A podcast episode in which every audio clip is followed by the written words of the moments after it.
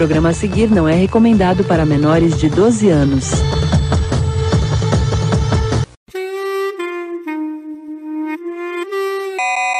E aí, galera, sejam bem-vindos a este que é o pior podcast que você vai ouvir hoje. E hoje estou aqui num programa especial, como mencionei semana passada, com o Rafa. Diga olá pro pessoal aí, Rafa. E aí, pessoal, beleza? Como é que tá? Quem diz como é que tá é o Thiago. Como é que tá aí, Thiago? Opa, é nós Queiroz, sem referências políticas. É, isso vai chegar no final do Ah, programa. perigoso isso daí, Thiago. É perigoso você falar isso do jeito que o pessoal tá. Você vai falar que você vai estar passando pano já. Não, já, cara, ô louco. Já logo de início, já, já citou o nome do Queiroz, já. É por isso que eu comprei um, um mop. Conhece o mop? Nossa, o Mop é, é o canal, cara. Então, agora eu tô, pô, passando pano profissa. Eu acho que o segundo deve ouvir o podcast e deve anotar qualquer coisa que você, que você usa pra falar, ó, isso aqui o Thiago tá passando pano. Isso aqui o Nada, Thiago tá... o Roberto me odeia de graça. Não, precisa, é gratuito. Na verdade, essa sensação que o Roberto odeia os outros, acho que é recíproco de todo mundo, né, cara? Todo mundo acha que o Roberto odeia a pessoa que tá sendo. tendo convívio com o Roberto, né? É esse jeitinho dele especial de ser que faz a gente gostar dele, né? Exatamente. Pois bem, senhores, é, já vou iniciar a pauta logo aqui. Eu gostaria que vocês respondessem uma pergunta, pessoal. Como vocês estavam em 2013? A vida de vocês em 2013? Vou começar pelo Nossa. Thiago agora. Nossa, 2013, cara. 2013. Vamos lá. Cara, 2013 eu tava entrando meio num. É, é- é- digamos que é o silêncio que precede o esporro, entendeu? Porque. é, porque foi de 2014 para 2015. 2014 foi facilmente um dos piores anos da minha vida, assim. E 2015, assim, por esse meado, eu tava começando a entrar já nos quadros de ansiedade, de depressão. Então, é, eu posso dizer que 2013 foi um ano inocente, cara. Um ano que estava produzindo, que o Zona E ainda estava meio que startando ainda, a gente estava super empolgado, vários planos, né? Ano de Copa do é, ano, ano de Copa do Mundo, é mole. É, a gente estava pensando em vários projetos ainda para poder fazer. Então, se tem uma palavra que me define em 2013 é otimismo. Ah, olha aí. Você estava esperando que por dias melhores, né? Tava, né? Burro sou eu, que confio na vida, que acredita que pode ser boa, mas. mas esperança havia até aquele momento. Então, 2013 meu foi. Eu tava. Foi o ano que eu completei um ano desempregado. Então, foi aquele espetáculo, tá ligado? E, cara, eu tava totalmente perdido na carreira, eu não sabia o que eu queria fazer e tal. E eu comecei a começar a produzir bem timidamente. Os primeiros projetos no analisador surgiram em 2013. Nada a ver com o que é hoje, tá ligado? Nem sonho é, podcast, fazer nada nesse aspecto, sim. Mas eu acabei arrumando um serviço no final do ano. E foi onde eu comecei a trilhar uma carreira profissional e depois lá na frente mudar. E como é que era seu 2013, Rafa? Como é que foi, na verdade? Então, foi igual do Thiago aí. Deprimente, ansioso. Ixi, cara. Não, porque nessa mesma época, em 2013, eu também estava desempregado. Eu tinha acabado de me formar em 2012, aí eu saí da faculdade, né? Acabou o estágio e eu comecei a procurar outra, uma vaga fixa, não encontrei. E, pô, foi um ano bem frustrado, cara, porque eu fazia entrevista e nenhuma virava, aí comecei a ficar ansioso, comecei a ficar depressivo, aí veio tudo de uma vez. É igual o Thiago, dias melhores, né?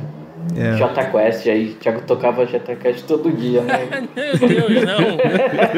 Eu não, eu não me odiava ainda esse ponto, não. Não, mas é. Pô, 2013 acho que foi um ano bem filha da puta pra todo mundo, né? That's bait. Falando em filha da puta pra todo mundo, é onde a gente começa a nossa história aqui desse especial de 7 a 1 Porque em 2013 a gente começa com algumas, narrati algumas narrativas muito importantes, só que a gente tem um epílogo, que faz parte da nossa vasta pauta aqui, que eu separei aqui com três dias de pesquisa, tudo mais tal. Assim, não coloquei os links, porque era link pra caramba, então joga no Google que você acha mais informação sobre as coisas que a gente vai falar aqui. Mas vamos fazer o seguinte: cada ano um lê a pauta aqui, a gente interrompe e comenta pro pessoal ir entendendo, beleza? Ô Rafa, eu gostaria que você começasse lendo o epílogo lá, que tem um fato em 2013 que aconteceu antes de tudo começar a acontecer, que eu acho que é muito pertinente e que você faz parte da sua vida, cara. Ai, caraca. Ai, mano, olha, olha o que, que o Denis escreveu, né? Vamos lá, no epílogo, março de 2013. Morre Alexandre Magno Abraão, vulgo Chorão. O corpo de Chorão foi encontrado por seu motorista Kleber Atala na madrugada de 6 de março de 2013, no apartamento que ocupava esporadicamente no bairro de Pinheiros, em São Paulo. Segundo a polícia, que descartou inicialmente a hipótese de homicídio, o apartamento encontrava-se em grande desordem, com garrafas vazias de bebida, embalagens de remédio e marcas de sangue. Eu acho que a morte do Chorão era um epílogo de coisas estranhas que estavam para acontecer, né? É, quer dizer que tudo, quer dizer que tudo começou com o Chorão, então. É, pode-se dizer que talvez seja. Ele foi estupim. O que, que você acha, Thiago? Cara, eu gostava bastante de Charlie Brown Jr., assim, não era, né, oh meu Deus, skatista, porque nessa fase eu ainda tava bem curtindo os rocks, né? Então não, não, não ouvia tanto Charlie Brown, assim, mas eu curtia, tocava sempre em festa e tal. Eu acho que pra galera que era mais ligado na questão da, da daquele é, skatewear, né? Aquela coisa do, do way of life ali dele e tal, acho que foi um pouco mais pesado. Na época eu não senti tanto. Hoje, vendo as letras do Charlie Brown Jr., eu acho que o Chorão seria um cara que faria uma diferença bacana hoje em dia, entendeu? Assim, seria legal ouvir o que ele teria para cantar, para poder escrever ali. Ou não, né? Tem tanta gente que. Tantos artistas que você achava foda quando era jovem e depois se decepciona. Mas a princípio eu não senti tanto, cara. Mas era um cara que hoje realmente eu gostaria de saber a opinião dele aí através da, da música, né? Sobre alguns fatos que têm acontecido ultimamente. É aquela história, né? O que a arte constrói, o dinheiro destrói, né? Mas é interessante você mencionar isso, que a questão da idolatria vai ser muito importante nesse programa, né? Mas, Rafa, esse foi o epílogo de uma coisa muito importante, muito interessante que aconteceu em 2013. O que foi? As manifestações, os protestos? Sim, sim. Ah, em, em junho deste ano, né, de 2013, um pequeno grupo de manifestantes do movimento Passe Livre em São Paulo entrou em choque com a polícia em meio a um protesto contra o aumento do passe de ônibus de 3 para 3,20. Uhum, cara, né, até eu tinha esquecido disso. Então, assim, é da hora que vamos colocar esse esse momento assim, ele é um marco para É, o Brasil, o gigante acordou, né? É, para a história do gigante acordou, mas é, tipo assim, ele começou por protesto de bilhete de ônibus, né, cara? E mas foi interessante que vamos colocar, fez o brasileiro novamente é, se engajar politicamente, começar a protestar de novo, né, Tiago? É, cara, como boa parte das grandes reformas e mudanças políticas no nosso país, começa do ponto de vista estudantil, né? Quando você tem ali a comunidade estudantil levantando uma bandeira porque você teve a presença no início, tá? Vale lembrar, no início, principalmente, os estudantes, eu lembro daquela galera da, da Uni e tal, enfim, uma turma que eu acompanho aqui que, que reclamava, né? Porque, principalmente alunos de universidade pública, que tem que pagar, tem que se deslocar e tal, então teve uma galera que reclamou muito, assim. É, tem gente que se arrepende, cara, sabe, de ter participado das manifestações e tal, porque aquilo gerou um fruto para outra coisa. A gente vai chegar lá. É, sei lá, então, então deixa para comentar depois. É que talvez o momento mais icônico seja aquela, aquela cena do desocupando lá o Congresso, né, cara? Galera, tu bagunçando lá, parecendo ganjos na frente do É, foi por causa desse, desse, dessa manifestação que também nasceu aquele partido, né? Qual? Ah, o partido lá do Kim. Ah, o MBL, né? É, pois não, é, né? Olha que loucura. começou, começou lá nessas manifestações. É um fruto do dessa juventude revoltada tal assim. Mal sabia a gente que em 2018 eles iam fazer uma arte com a galera aí. Mas aí Os Black Blocs aí. É, e nesse no meio dessa bagunça toda teve aquele discurso de não vai ter Copa, né, que a galera ficou falando insistentemente que não ia ter Copa, assim, porque o Brasil tinha problemas importantes, tudo mais tal, assim. Porque tinha aquela promessa, para quem não se lembra, de que todos os problemas do Brasil se resolver até a Copa de 14, né? Que o Brasil ser um país da vez a partir de 2014, porque a gente aproveitar os avanços da tecnologia e do, da infraestrutura que a Copa ia trazer para deixar o país melhor. É, então, só, só um, um adendo antes da gente continuar, acho que o Thiago também vai concordar com essa minha fala, né? Que eu acho que foi por causa das manifestações que, que, o, que o país realmente, tipo, como fala, né, o Brasil acordou, mas o pessoal começou a ver política de uma outra maneira. saiu da zona de conforto e passou a se preocupar com as coisas que estavam acontecendo no país. É porque antes acontecia as coisas e, e ninguém falava nada, o pessoal deixava quieto, era um ou outro que reclamava, falava alguma coisa, tipo, ver a diferença do que aconteceu lá em 2013 para hoje, o tanto de gente que reclama. Hoje é basicamente todo mundo que reclama de política nas redes sociais. Antes dessas manifestações era um ou outro.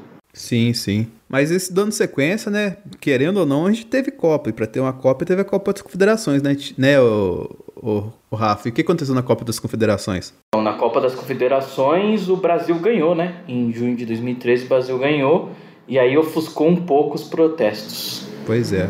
Mas ainda em julho a gente teve um momento estranho que foi o Anderson Silva perder pro Chris Weiderman, né, cara? Começava a ficar umas coisas muito estranhas no Porra, Brasil. isso aí me impactou, cara. Isso aí me impactou, assim. Eu lembro, eu vi a luta nessa época, eu assistia. Hoje em dia eu já eu, eu cago mais para isso, mas eu gostava muito, né? Todo sábado juntava uma cervejinha, fazia um salgadinho para poder ver a luta e tal, de sábado. Mas, cara, foi. E, e foi nessa luta que ele quebrou a perna, não foi? Não, isso aí tá- vai chegar é, em dezembro. Ainda, é, ainda vai chegar, né? É. Essa, essa foi que ele perdeu pro, pro Ederman. É, ele fez graça e... Tomou um soco na cara e desmanchou. Pro Ederman, cara, ele enfrentou tanta gente boa assim, vai perder pra esse maluco. E aqui é um merda, né, cara? Que não luta porra nenhuma. Porra! Você saindo na mão com o Ederman, você ganha, Denis. Eu fico feliz de ouvir isso. Mas seguindo adiante aqui, teve uma outra coisa que acalmou o pessoal, né, Rafa? Sim, o, o Papa Francisco também fez sua primeira viagem para assumir o papado, visita o Brasil para a Jornada Mundial da Juventude. Né? Aí os protestos se acalmam, mas não, não acabam. Somente no Rio de Janeiro, que teve muito, né, Thiago? Teve, cara, teve. É, eu lembro que foi feita toda uma estrutura para receber o Papa, né? Quando ele passou por aqui. E assim que o velho meteu o pé, voltou o protesto. Mas dando sequência, Rafa, em novembro tivemos o quê? Em novembro, eh, os condenados no mensalão que se entregam à Polícia Federal, o Genuíno, o Dirceu, o Valério e o Delúbio. É, talvez esse ponto, cara, seja o fechamento, assim, da, da questão do mensalão, né? O último ato do mensalão, assim. Porque ia ter outra investigação que a gente vai falar aqui nesse programa bastante, que tomou o noticiário de assalto, né? Nem me diga, cara. e por fim, tem a questão que a gente mencionou anteriormente, que o Anderson Silva caiu pela segunda vez, né? Mas dessa vez com a perna Aí- quebrada, como disse aí o Thiago. sim ele quebra a perna, cara. Aí, aí, que depois disso ele sumiu, né, cara? Ele sumiu, ele ficou um bom tempo longe, tipo, ele sem dar entrevista, sem aparecer nas redes sociais. Pois é, Né? Naquela época o Instagram e o Facebook não tava tão em alta ainda, né? sim. Como, como tá hoje. E ele sumiu basicamente, só retornando depois, acho que uns três anos depois, né, que ele voltou e tal. Ô, Thiago, você que é especialista em quebra-pau aí, o que, que você achou dessa história toda do Anderson Silva acabar desse jeito? Cara, é triste, assim, é... Tem que lembrar, vamos lá, que tem uma turma que fica putaça com o Anderson Silva por causa daquele estilo meio escroto dele, mas... Não, olha, gente, eu vou fazer aqui uma comparação salvo as devidas proporções, porque sempre tem aquele que gosta de ai, mas você não pode comparar. Posso, posso porque são situações semelhantes nesse quesito de provocação. A gente tinha o Muhammad Ali, cara. Que ele fazia exatamente isso, sabe? Botava o rosto pro cara bater, tirava e tal. Ah, você está comparando o Anderson Silva com o Muhammad Ali? Não, imbecil. Eu tô comparando que, desde muito tempo, atletas de, de, de luta, né? Que lutadores às vezes assumem essa postura para ter um personagem, para deixar uma marca, entendeu? Para ser falado. Isso indiferente da habilidade de, de luta dele, tá? Ponto. Então, assim, apesar de muita gente não gostar do Anderson por causa disso, cara é, é um, é um grande atleta, entendeu? Foi um grande campeão. Para quem é, acompanhou muito do que ele fez no, no Japão, enfim, o Anderson lutou muito, assim, sabe? Para chegar onde ele chegou. É um cara que sempre rep representou a gente muito bem lá fora, entendeu? Negro, um cara assim, sem muitas extravagâncias. Então eu acho bacana, sabe? Eu acho bacana ter tido alguém como Anderson Silva representando a gente lá fora. E é triste, porque é o tipo de lesão, cara, que para um atleta de luta de alto desempenho, dificilmente o cara volta depois daquilo ali, sabe? Dificilmente. É, ainda quando ele voltou, né? Só pra encerrar o Anderson Silva, quando ele voltou, que nem tipo aquela vez que ele nocauteou o Bisping lá, os caras não deram nocaute pra ele e depois o, tiraram a vitória dele nos pontos lá e tudo mais tal assim. É tipo, se foi o sacrifício pra ele voltar e quando ele conseguiu fazer, ainda não meio que barraram a volta do Anderson Silva, assim. Então, assim, eu disse, eu trouxe o Anderson Silva pra esse programa porque, pô, a gente tá falando de uma coisa que não tem nada a ver com ele. Mas tem que, em parte, vamos colocar assim, dessa questão que a gente fala do brasileiro ser movido por, por ídolos e tal assim, isso conta um pouco, por causa que todo mundo parava pra ver Anderson Silva, cara, e a gente perdeu essa referência, assim. Não perdeu a, a história dele, mas, tipo, um cara que todo, sei lá, uma vez por mês, no sábado, chegava lá e matava um americano no octógono, tá ligado? Isso motivava muita gente, assim, inspirava muita gente. Isso se perdeu com o tempo. É, é um, é, vamos colocar, é uma liderança que a gente perdeu, né? Mas aí, fechando, a gente chegou em 2014, que eu vou ler para vocês aqui. E tem, tem, vários fatinhos pequenininhos até o fato principal de todos, que é a Copa das Copas, que é onde o mundo virou maluco. Não, é, na verdade não o mundo, né? O Brasil, realmente. É, mas a gente pode começar pelo mundo porque em fevereiro de 2014 o Facebook comprou o WhatsApp por 16 bilhões de dólares. E mal sabia que a gente que quis ter significado no futuro mas a gente vai falar mais disso. Em março de 2014, a Operação Lava Jato é revelada e aí cresce ainda mais a rejeição do PT e tudo mais. E a gente foi até tranquilo até junho, né? Porque junho a gente teve a Copa das Copas, a Copa do Mundo 2014, onde tudo se resolveu no Brasil. E cara, eu coloquei aqui, eu lembro esse artigo na época do. Isso foi tipo meio que antes da, da Copa acontecer, tá ligado? O BuzzFeed fez um artigo com 100 coisas que aconteceram no Brasil antes da Copa, mas relacionadas à Copa. E, cara, tem muita coisa aqui. Tipo, a família de 14 pessoas com seis dedos para comemorar o Hexa. O... a repórter que foi beijada pelos croatas. Não acredito. o Thiago tá indo agora. Cara. Ai, mano. Olha a foto dessa família, bicho. Não teve. Foi, foi nesse ano que teve aquele cara que se pintou de verde? O Hulk, né? que a tinta nunca saiu até hoje. Acho que o cara tá. É, cara. Tipo, tem muita coisa foda na, na Copa, tá ligado? Tipo, assim, a torcida do México vê um exército de Chapolin no jogo do México, tá ligado? As coisas que só no Brasil acontece. Argentino, os argentinos invadindo a praia. Pô, cara, tem, é muita coisa, cara. o cadeirante. a galera entrando de cadeira de roda para pegar lugar de deficiente na, no estádio, cara. Nossa, o brasileiro é muito filho da puta oh. tem... Tem, uma, tem uma foto aqui de onde você mora, Denis, a número 15. Sim. ETs aprovam a Copa e viram jogos direto das suas naves em cima dos estádios. e tem, o e cachorro Valdívia.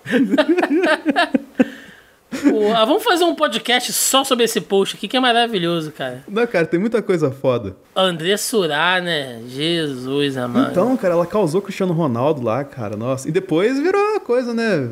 Pô, essa foto aqui tá, tá complicada, hein, cara. Tá, tá difícil. E ela, depois disso, ela foi fazer uma... Abrir o pacote de traquinas aqui que tá foda.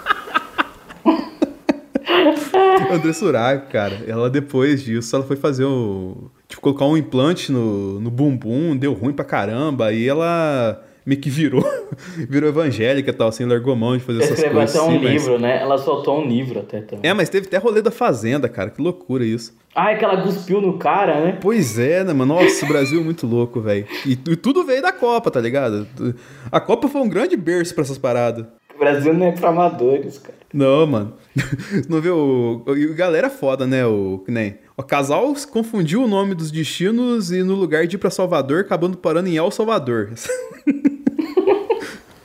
Caralho, venderam ar enlatado, né, cara? Puta, o brasileiro é foda, cara.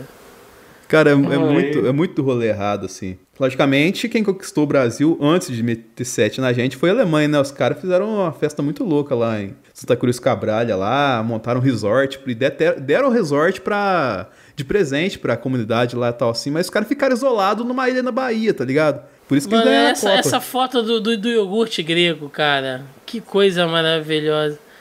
É, essa, o atacante australiano que instagramou a aranha encontrada no quarto do hotel. Eu, eu lembro disso. o tamanho da aranha, né, cara? o bagulho era mutante, assim, que ele pegou, ele, ele, ele pegou as coisas dele e saiu do quarto, ele falou que ele não ia dormir no quarto. Não, e vai lembrar uma coisa, né? O país que tem o. que é conhecido pelos animais peçonhentos é a Austrália, ou seja, a aranha que tava no quarto do cara foi tão grande a ponto de assustar o cara que tá acostumado com esse tipo de coisa. É, Cara, mas Eu preciso ver esse post com calma depois, que é muita coisa, bicho. Então, é muita coisa e que culminou no outro momento chave, que foi o 7x1. A gente não vai falar onde tava no 7x1, porque a gente já fez um programa falando onde cada um tava no 7x1. É o programa que a gente gravou especial lá da Copa de 2018, a gente mencionou esse momento. Só que assim, aí rolou 7x1 e a galera meio caiu na realidade, né? Ah, É, é porque por que o pessoal caiu na realidade era porque já estava acontecendo antes que para fazer a Copa aqui no Brasil eles desvi- desviaram muito dinheiro, até dinheiro que é para hospital, né? E aí começou a, o pessoal começou a ficar puto de não vai ter Copa, não vai ter Copa. E aí quando viu o que real que aconteceu do 7 a 1 foi aquele estouro total, foi que o pessoal realmente acordou, falou, mano, política no Brasil é uma bosta, vamos começar a reclamar de tudo, senão a gente não vai mudar porra nenhuma. É, aí começou de novo o movimento, né? E, tipo assim, acho que lembrança legal da Copa é só o. Oê! Aquela vinheta, cara, todo, toda vez que tocava, até aquecia o coração da gente, né, Thiago? Ah, pô, aquilo ali é, é um clássico. Clássico. Já virou clássico, né? Sim. em cima dessa parada, cara, vai ter uma pergunta que eu vou fazer no final, porque esse aqui é o momento chave que a gente tá vivendo, né? Mas que nem o, o Rafa falou, né, nessas notícias que a gente tá lendo aqui, que teve, a galera começou a protestar, aí teve um pai que pegou um black block no meio do protesto e deu uma bronca nele. Aí na semana seguinte o Suplicy foi falar de renda mínima com a família. Mas aí tá, aí acabou, passou 7x1, a Alemanha ganhou da Argentina no Maracanã. O que, que você tá rindo, Thiago? O número 83 aqui, cara. Cristiano Ronaldo e a melancia Cristiano Ronaldo. ah, velho. Aí, o 61, né? O Márcio Canuto sendo mordido. Ai, meu Deus. Eu, eu- eu não vou fazer o Márcio Canuto hoje porque eu tô sem voz. Mas quem quer ver o Márcio Canuto, chega lá no Boleta Russa lá, que até a gente vai falar do Boleta Russa mais pra frente, mas vamos fechar aqui. Passou a Copa, né? Aí a gente voltou à normalidade, assim, meio caótico. E a gente teve alguns casos muito loucos, né? Porque acabou a Copa, o Fausto do Hermes Renato suicidou. Aí chega em agosto, o Robbie Williams se suicida. E ainda em agosto a gente começa ao quê? A olhar para as eleições. Que tava. Cara, vocês, não sei se vocês lembram na época, tava devagar, não tava? Porque a gente não tava tão envolvido nas eleições de verdade, mas teve um fato que fez a gente se envolver nas eleições. Que foi quando o avião do Herdado Campos caiu. Vocês lembram disso? Sim. Cara, eu lembro, mas não. não... Bom, particularmente, eu não me liguei tanto nisso, assim, até porque eu não conhecia a carreira do Eduardo Campos pregressamente, né? Então, É que até falaram que ele era um forte concorrente a ganhar, né? Sim. Então por isso que meio que, tipo assim, a queda do avião foi meio que um marco pra começar a se falar da eleição naquele ano. Porque a galera tava cagando pra eleição de verdade. Por causa que tava todo mundo meio atônito por causa do que aconteceu na Copa, tá ligado? E aí que a gente começou a falar de verdade de eleição, porque teve a queda do avião, a gente teve várias coisas icônicas da eleição de, de 2014, como o Levi Fidelis falando que o órgão escritor não reproduz, a, a Luciana Genro saindo em defesa da minoria, o Eduardo Jorge mitando nos debates.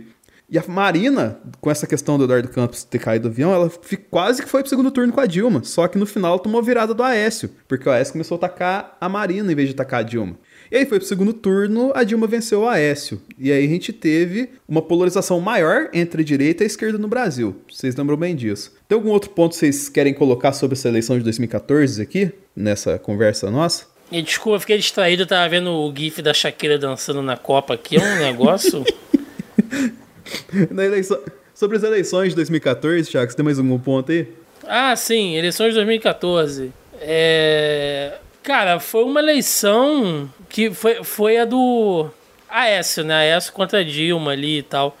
que a gente não. Assim, a gente não sabia. Eu, particularmente, na época, não estava prestando tanta atenção assim no quadro político, mas eu já sabia o que eu não queria, né? E no caso, eu acho que o PT ainda tinha força ali e tal, apesar que a gente foi, foi ver depois o que aconteceu, né? Mas as eleições de 2014 foram um beta teste para as eleições de 2018, cara. Porque muita coisa que rolou na de 2014 se repetiu em 2018.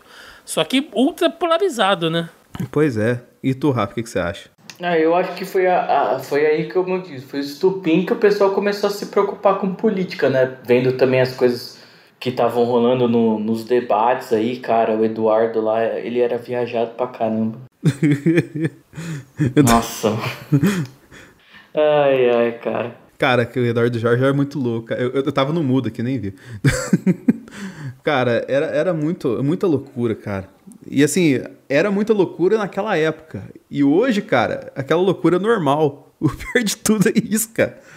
Aquela loucura daquele tempo era normal. Mas eu acho que foi esse marco né, que a gente teve uma polarização maior, muito porque a vitória do, do PT sobre o PSDB, que dividiu essa esquerda e direita, foi uma diferença muito mínima, né, cara? Foi pequena demais, não foi nada assim muito grande. E aí deixou a galera mais inflada, né? Porque tipo, você tinha uma grande parcela da população que de fato estava chateada com o resultado da eleição, né, cara? É porque o pessoal não queria mais o, o PT, né, no governo. Sim. Muita gente não queria por causa depois começou a sair as notícias do, do dinheiro começou a rolar, e o pessoal não queria mais a Dilma, aí teve todo aquele embate de vamos tirar a Dilma, não quero mais a Dilma, né? É. Aí começou a legal, ou você é contra a gente, ou você é a nosso favor. E aí começou a surgir os malucos da direita, né, Thiago? É, na verdade os malucos da direita sempre estiveram aí, mas. Uh... Colocaram asinhas de fora. Eles ganharam palanque, né? Eles ganharam mais palanque agora. É, cara, assim, era a galera doida, né? Era que foi sempre a grande piada, Enéas e tal, que é a galera que era meio que chacota, né? Então não, não, não tinha tanto destaque, assim.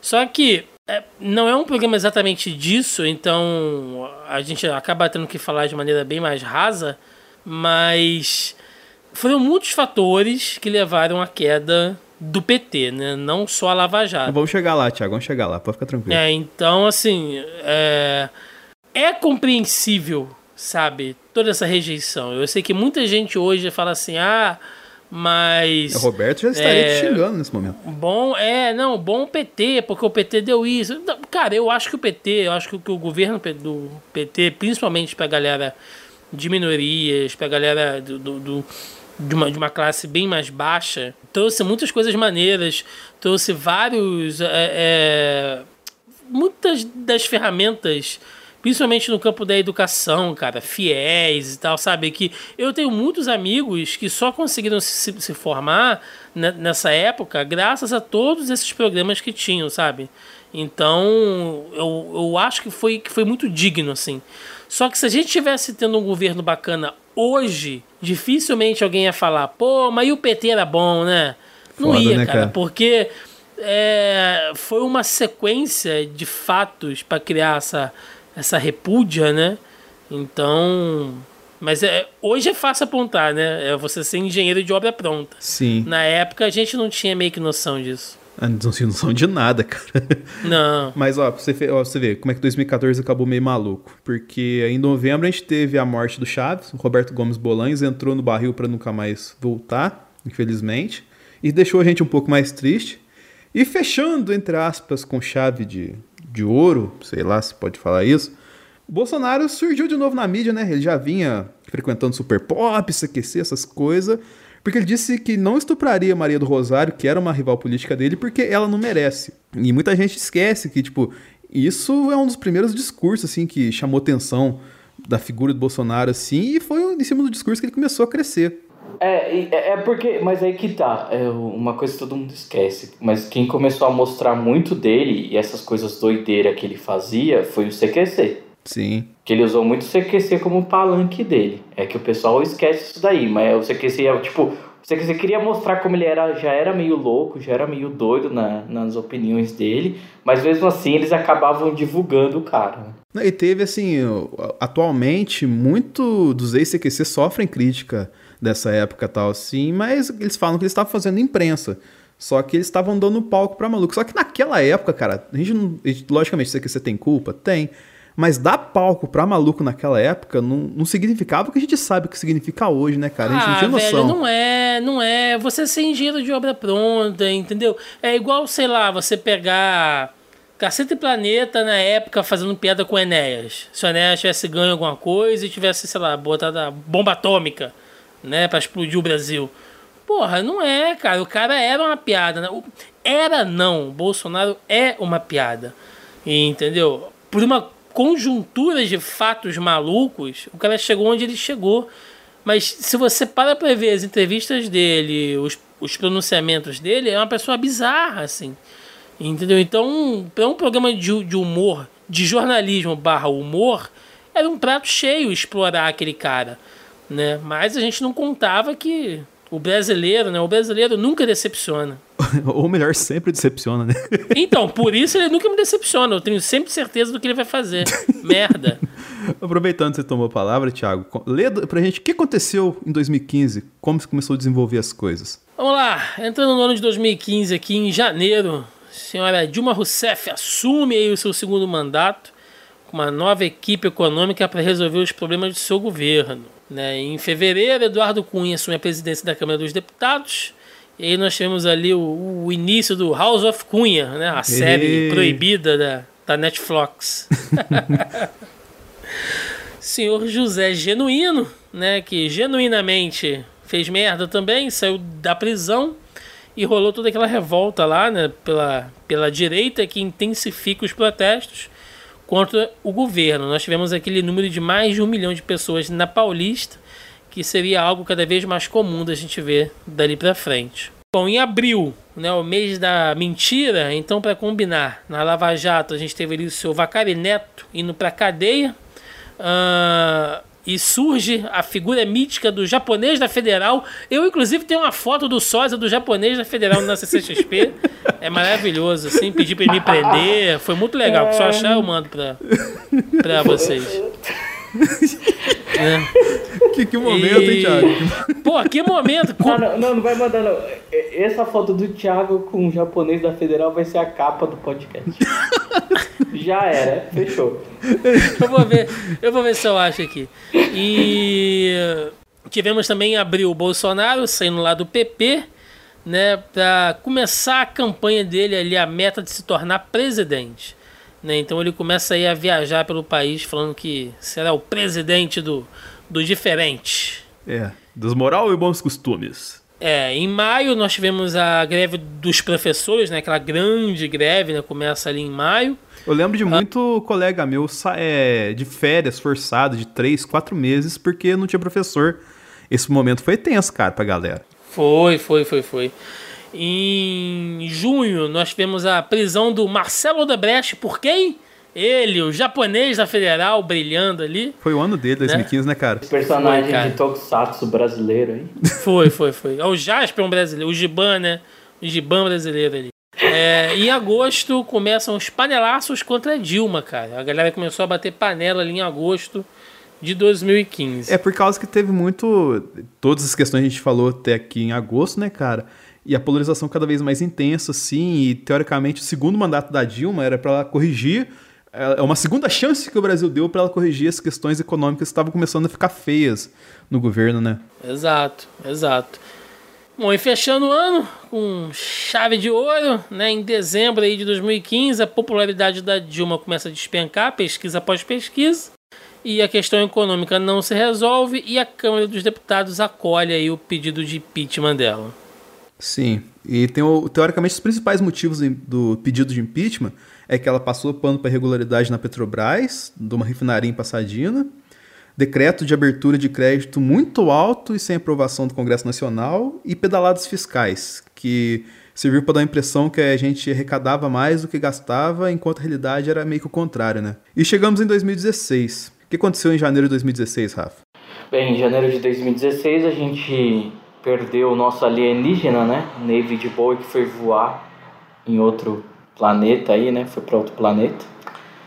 Em março, é, sobre investigações da Lava Jato, com o poder da Dilma cada vez mais enfraquecido, o Lula assume, assume a Casa Civil. Mano, não, nossa, ah não. assume a Casa Civil do governo da Dilma. Eis que a figura do Sérgio Moro né, ganha mais notoriedade ao divulgar um campo telefônico. Peraí, pera, pera, pera, antes de você falar, Rafa. Ô, Thiago, você faz o Lula, eu faço a Dilma. Tem uma conversa aqui pra gente fazer uma narrativa aqui. Pode ser? Pô, mas, mas, mas eu vou ter que imitar, cara? É, faz um... quem, quem imita melhor o Lula aí? O seu ou o Rafa? Eu não sei imitar o Lula, não. Porra, não, bota o Rafa pra poder imitar o Lula. mas não sei imitar o Lula, não. Não, então, por isso, vai ficar melhor. Vamos lá, como é que foi a conversa que o, que o Moro divulgou? Eu, eu sou a Dilma, esperto.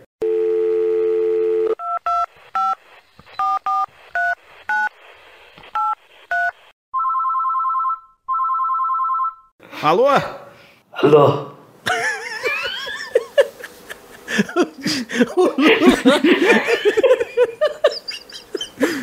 Lula. O asmático tá foda. Não, continua, vai lá, vai ser, vai, ser, vai ser maravilhoso isso. Vai lá, Vamos continua, lá. por favor. Lula, deixa eu te falar uma coisa. Peraí. Fala, querida. Ah.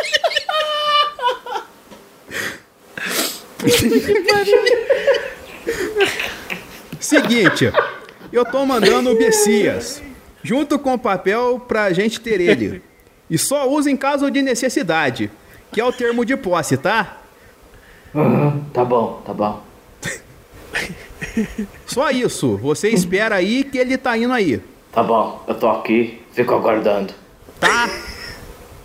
Tá bom. Tchau. Tchau, querida. Olha, eu vou dizer que o Denis, ele usou todo o sotaque mineiro que ele tenta reprimir, ele largou agora imitando a Dilma. E parabéns, Rafa, parabéns. É a pior imitação de Lula que eu já vi na minha vida. Parabéns.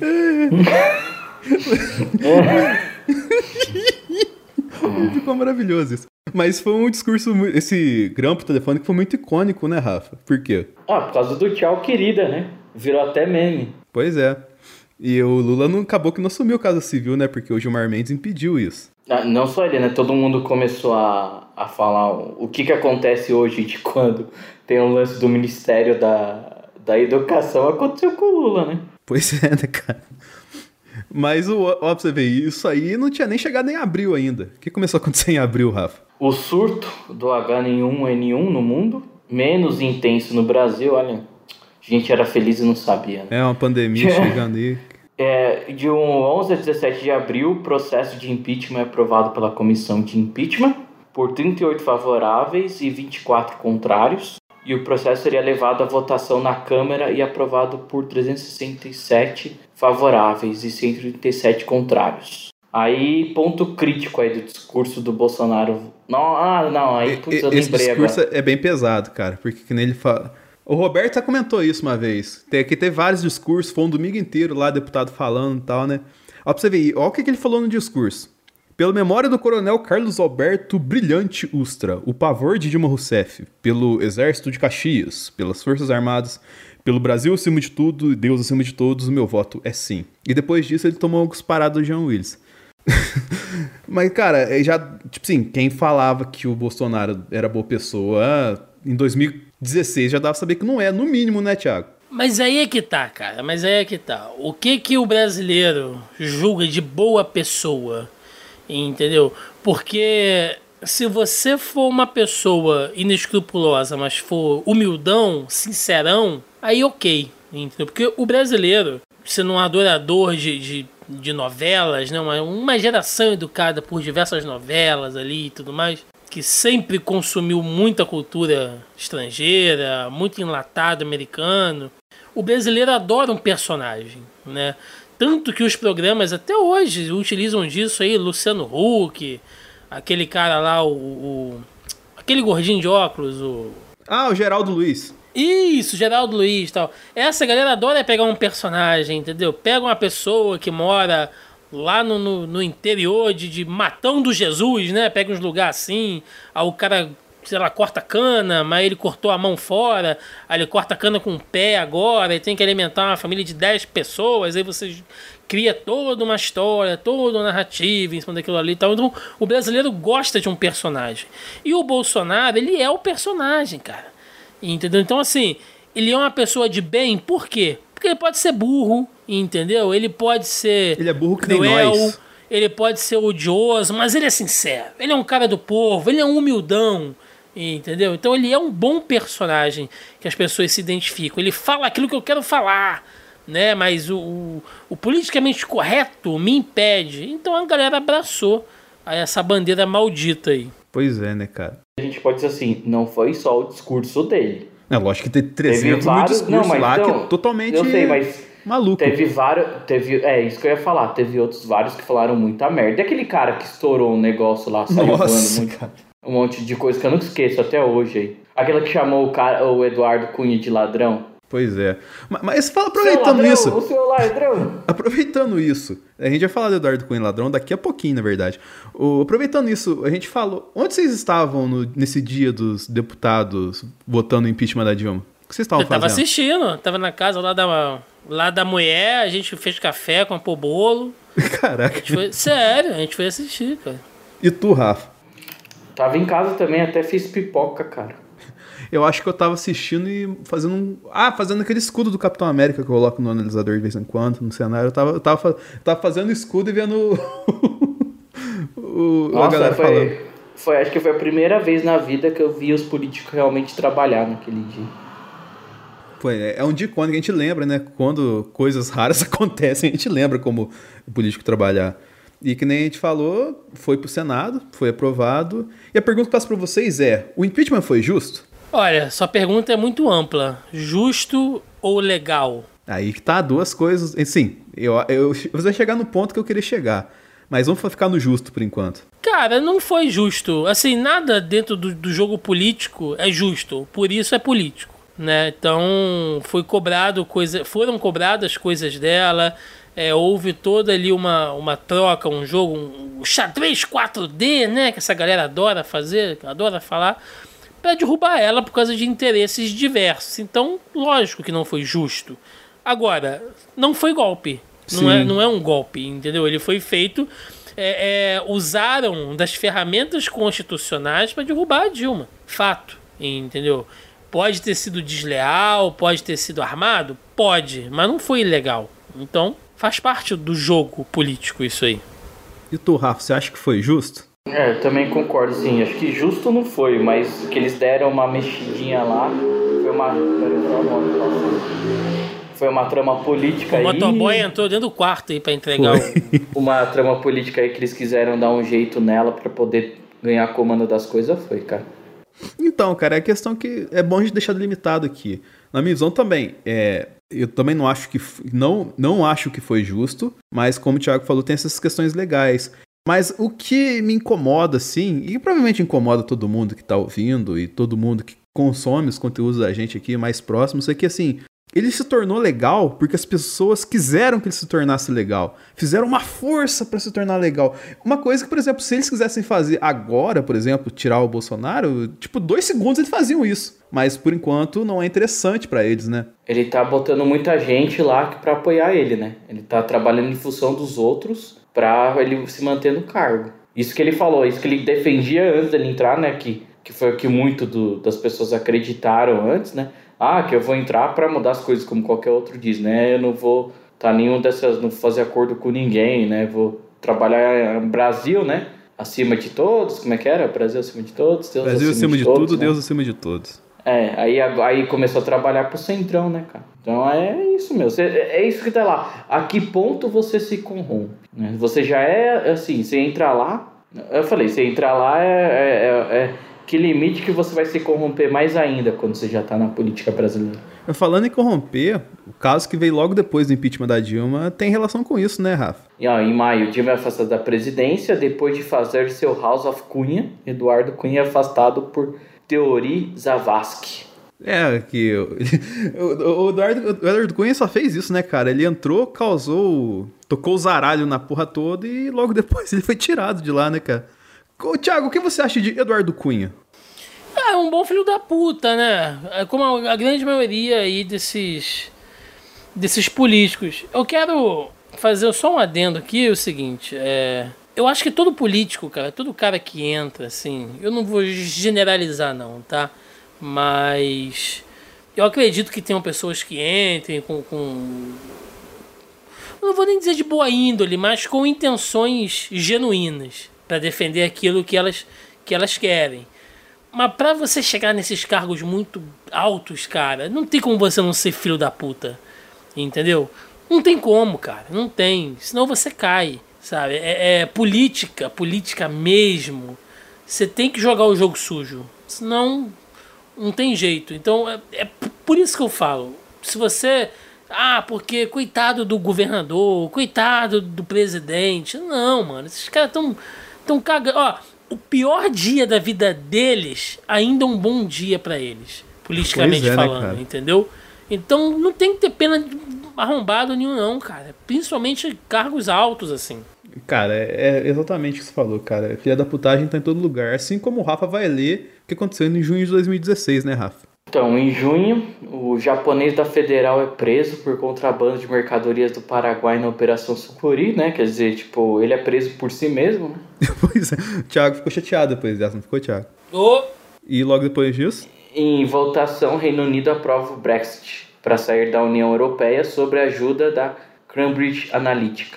A gente ainda vai ver muito o nome dessa galera por aí. Aí, em julho, Eduardo Cunha renuncia à presidência à Câmara e Rodrigo Maia assume o cargo, né? Até hoje. Até hoje, né? E agosto? Agosto teve os Jogos Olímpicos no Rio de Janeiro, que o Thiago participou, tava lá. Ô, Thiago, como é que você competiu lá no... nos Jogos Olímpicos? Como é que foi, como é que foi a Olimpíada pra você? Cara, Olimpíadas, né? É... é teve a cidade olímpica aí, né? Que eles construíram, gastaram um dinheirão aí nessa cidade olímpica. Pois é, assim, a gente já tinha tido uma puta experiência ruim né, referente à Copa do Mundo e tal, mas ainda havia-se uma esperança. Muitas das obras, sendo sincero aqui, obras de estrutura no Rio foram bacanas. Ali no centro, para quem é aqui do Rio sabe, que é aquela revitalização ali perto da Praça Mauá, é, da área militar, Cais do Porto, sabe? Ficou bacana, tava precisando dar uma melhorada nisso. Eles empurraram toda a mendigada e os camelôs lá para a região da central? Sim. Resolveu esse problema? Não. Entendeu? Aí você, nossa, como tá sujo aqui. Aí você bota tudo debaixo de um tapete chique, né? E aí você fala, nossa, que tapete bonito. Aí você levanta, tá uma cagalhança. Mas ficou legal, entendeu? Uh, tiveram obras de estrutura bacana, de uh, mobilidade na cidade, BRT, por mais que tenha diversos problemas, eu sei que ainda ajuda muita gente, principalmente a galera da, da região norte e oeste. Então, assim, algumas pistas foram reformadas aqui, Avenida Brasil, é, linha vermelha. Então, desse ponto de vista estrutural, foi bom. Mas aí você pensa, nossa, que bom que eles consertaram essa estrada aqui, né? Pena que cobraram 300 vezes mais por isso. Então, é. ao mesmo tempo que você fica, sabe, feliz com o negócio, bate um, a chancela de otário na sua cara. Né? Nossa, que bacana, é, sabe, ter esse ponto turístico legal agora que foi reformado, né? Pena que isso quebrou o estado e ele não pode funcionar. Então, até hoje, né, cara? Pois é, então assim, teve coisa bacana acontecendo, foi um, uma, uma experiência legal rodar aqui pelo Rio, aquele monte de gringo mais do que o normal. Mas quando a festa acaba, meu amigo, é uma ressaca que puta que o pariu. Olha, é Foda, dolorido, assim. Falando em ressaca, o Rafa, o que aconteceu logo depois dos Jogos Olímpicos? Uh, o Michel Temer efetivamente assume a presidência da República e tem como grande missão salvar a economia brasileira ou tentar. Um dos seus carros-chefes é a reforma da Previdência. E as motos É, que estão va- passando por aí? É, o vampirão, né? e as pessoas saem que nem malucos atrás de pokémons na rua com Pokémon GO. Putz, eu tinha até esquecido disso daí, cara. E foi uma febre, né, cara? Ô, Thiago, você saiu pra rua atrás de Pokémon também, cara? Eu não, cara, eu odeio Pokémon. odeio o desenho, odeio o jogo, acho um troço imbecil, idiota pra caralho. Não vejo a mínima graça em Pokémon. O Thiago acabou de ganhar 20 haters com essa. Cara, Pokémon é chato pra caralho. É uma puta rinha de, de, de monstro fraca. É, rinha de galo, Entendeu? né? Pô, Gourmetizada. você joga o bicho lá, o bicho não dá uma dentada, não bate com a garra, não arranca pedaço, só aquelas porra aí, pica-pica pra lá, entendeu? Bota a porra dos bichos morando dentro daquelas bolas, deve ser horrível morar dentro de uma bola daquela, deve feder pra caralho. Então, porra, é um anime escroto pra caralho. Ô, Rafa, o que aconteceu depois do Pokémon GO no Brasil? Escroto. O Thiago vai ser cancelado depois disso. Pô, não, quem, quem me conhece sabe, cara. Pokémon é um bagulho escroto pra caralho. Não, mas tem que jogar o jogo. Eu fui jogar o jogo, achei mais escroto ainda. Eu falei, porra, não, cara. Acabar o Pokémon. Da hora aquela galera que colocou o nome de caralho no personagem do Pokémon, você viu? Do Game Boy? Vi, vi. Maravilhoso. Ao invés do Pokémon Go, eu vou fazer o Pokémon No, né? Não, Pokémon nenhum aqui. Foda-se. Nossa, Thiago, prendendo as piadas do segundo. Vai, Rafa. Bem, em setembro de 2016, o procurador Deltan Dallagnol afirmou que Lula seria o comandante máximo do esquema de corrupção identificado pela Lava Jato e teria recebido 3 milhões em benefícios da empreiteira OAS. Hoje, ele é réu em cinco processos diferentes, três dele na Lava Jato, o petista nega todas as acusações e os lances lá em Atibaia. É isso, a gente vai falar ainda. Em outubro, Outubro, Eduardo Cunha foi preso preventivamente pela Polícia Federal na Lava Jato. E em março de 2017 foi condenado a 15 anos e 4 meses de prisão pelos crimes de corrupção passiva, lavagem de dinheiro e evasão de divisas. não, só gente boa, né, cara? Eduardo Cunha encerra seu legado. Mano, você vê, mano depois, depois que uma merda estoura, começa a vir muita merda, né? Pois é, né, cara? É, parece aquele vídeo, não tem aquele vídeo do, do Porta dos Fundos? Que eles brincam que o cara dormiu na Copa de 2014? Não sei se vocês já assistiram já. Não vi esse ainda. Você assistiu, Thiago? Não, não tô lembrado. Que o cara. É, né, ele, ele- eles, eles, o cara dorme, né? Ele tava dormindo, só que eles fingem que o cara acordou em 2018, né? Que é do vídeo é do ano passado.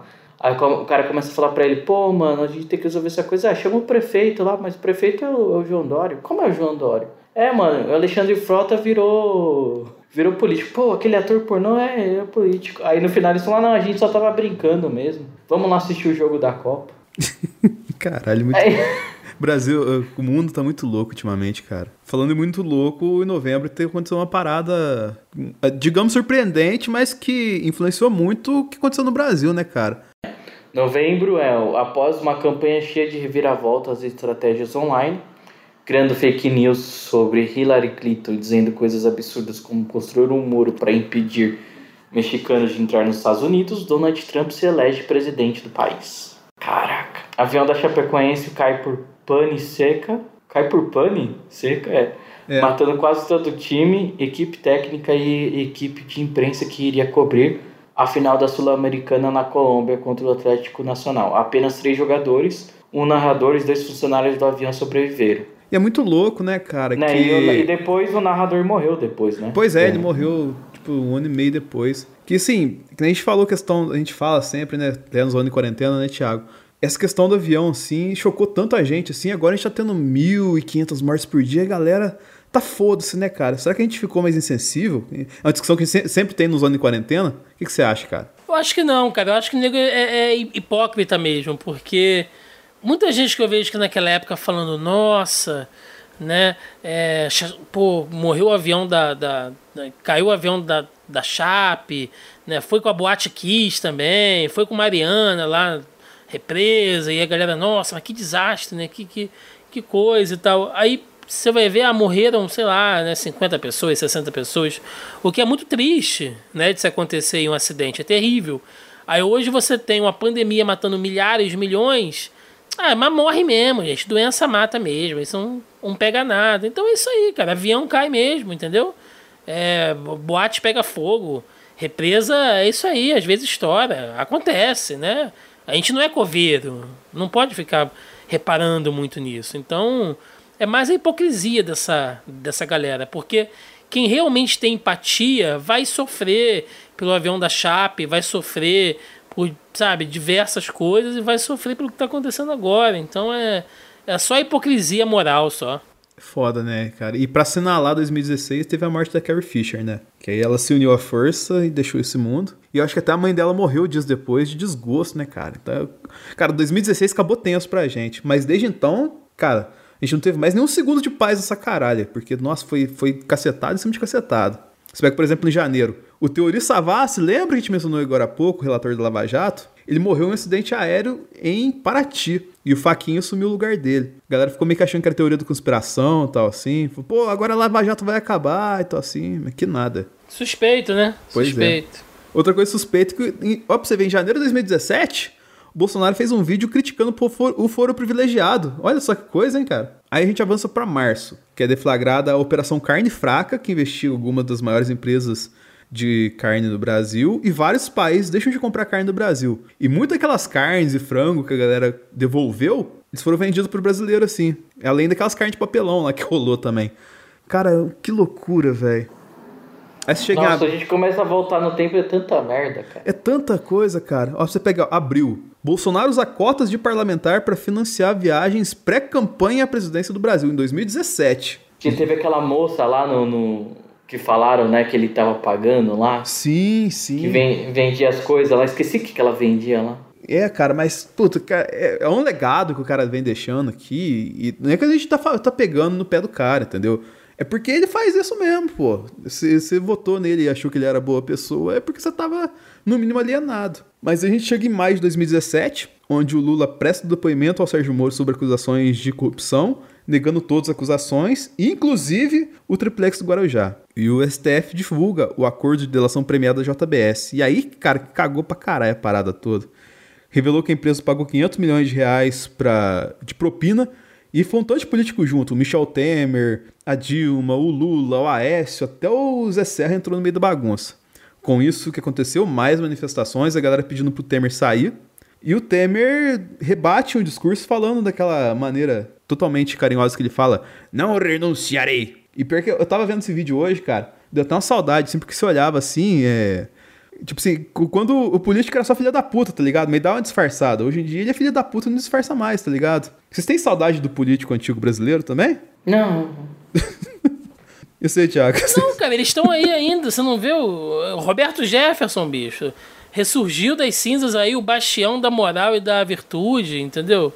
Esses arrombados estão por aí ainda. Não, não- Rodrigo Maia, sabe? Fazendo o mesmo papel que, que outros fizeram. Essa galera não sumiu, não, Denis. Eles estão aí ainda. Pois é, né? Só se juntou a mais filha da puta. Falando em filha É. da putagem, os protestos contra a reforma da Previdência, né? Começaram a, a rolar, porque. E o desfecho a gente sabe que não é muito positivo também, que só a gente se fudeu, na verdade. Mas a gente chega lá em julho de 2017. O Lula foi condenado pelo Sérgio Moro por nove anos e seis meses de prisão por lavagem de dinheiro e corrupção passiva no caso do triplex do Guarujá, investigado no âmbito da Operação Lava Jato.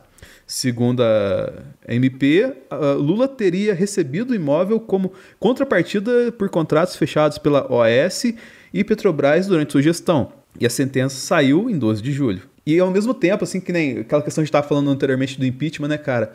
Pô, eles quiseram fazer o impeachment pra Dilma. Não, tipo assim, quando os caras querem achar motivo, eles acham. E a gente acabou de apresentar o motivo pro Michel Temer ser impeachmentado, só que a Câmara barrou. Entendeu? Pra... Não foi conveniente tirar o Michel Temer. A galera não queria mais que tirasse o Michel Temer. E em cima dessa questão, até que eu tinha falado dessa, de- dessas propinas que a, que a, a galera da JBS pagou, o Aécio que tomou muito no cu, porque ele era a grande força da direita, mas ele foi afastado em setembro por causa dessas, acusações pela PGR, né, cara? E foi denunciado por corrupção passiva e obstrução de justiça. E aí ele que se ferrou porque ele perdeu totalmente força como direito, assim, e aí teve um caminho amplo pra uma série Mas de aí- pessoas assumir, né, cara? Mas aí, Denis, olha só, vamos lá. É, tem que pensar o seguinte: PSDB nunca foi direita. Foi Entendeu? centro-direita. Nunca, nunca, nunca levantaram essa bandeira de direita e tal. Eles eram oposição à esquerda nesse momento. Sim. Então, assim, não é que ele representava a direita, ele representava a oposição à esquerda. Então, ele, ele, ele foi abraçado porque era o que tinha. Né? Assim como o Bolsonaro também nunca defendeu a direita. Ele nem sabe o que significa direita, que ele não sabe. Provavelmente. Entendeu? Ele defendeu os interesses dele. Né? Ele só aproveitou ali aquele gancho, vestiu o manto lá, é, a carapuça branca, né? Com, com a cruz pegando fogo e foi, velho. Entendeu? É basicamente isso. Pois é, e pra você ver como é que fechou. 2017 foi um ano muito merda, cara. Olha pra você ver. Que aí tem mais um pedido de impeachment rejeitado pro Temer. O Joesley Batista se entregou à Polícia Federal. E pra encerrar o ano, aí, Thiago, o presidente do COB, Carlos Arthur Nussmann, é preso no Leblon, lá na Zona Sul do Rio de Janeiro, acusado pela Lava Jato, ó, você ver a Lava Jato pegando todo mundo, de pagar propina pro Comitê Olímpico colocar a Olimpíada no Rio de Janeiro em 2016. Ou seja, pouco tempo depois o cara já tomou no cu. Pois é, né, cara? Assim, meu Rio de Janeiro, eu lembro que eu trabalhei em um, em um evento de, de marketing na época, é, quando o COB veio fazer algumas visitas aqui, é, tiveram alguns eventos do COI, eu estava trabalhando numa, numa agência de. Estava trabalhando, né? Prestava serviço para uma agência de produção de eventos aqui. A gente chegou a participar de algumas coisas. E eu lembro, cara, quando saiu o resultado, tava aquela galera toda. Cabral, Eduardo Paz, Lula, sabe? Todo mundo ali na torcida pro Rio de Janeiro ser escolhido e tal. E a gente sabe o, o depois o que aconteceu, né? É, é aquela sujeirada que não. Que, que, sabe, já, já nem dói mais. Nesse ponto aí. Falando em já nem dói mais, a gente chegou em 2018. O que aconteceu em janeiro de 2018, Thiago? Vamos lá, entrando aqui no ano de 2018. Lula é condenado a 12 anos por lavagem de dinheiro e corrupção passiva. E o Bolsonaro se filia ao PSL. Em fevereiro, nós tivemos aí o início da intervenção federal no Rio de Janeiro. Uh, a primeira intervenção federal desde a Constituição de 1988, vale a pena lembrar, e com o general Walter Souza Braga Neto sendo nomeado aí como interventor do Estado. Como é que foi esse período aí, cara? Olha, a gente chegou até a gravar um Eu podcast lembro- lembro lá disso. no Zoneando, é, falando em relação a isso. Eu pensei que se fosse ser alguma coisa um pouco mais drástica, assim, deu uma melhorada em alguns pontos. É, a gente estava tendo muito problema aqui com roubo de carga e tal. Deu uma segurança maior aí nas, nas estradas. Mas combater o tráfico, cara, e as milícias no Rio de Janeiro, o crime organizado aqui, não é uma coisa fácil.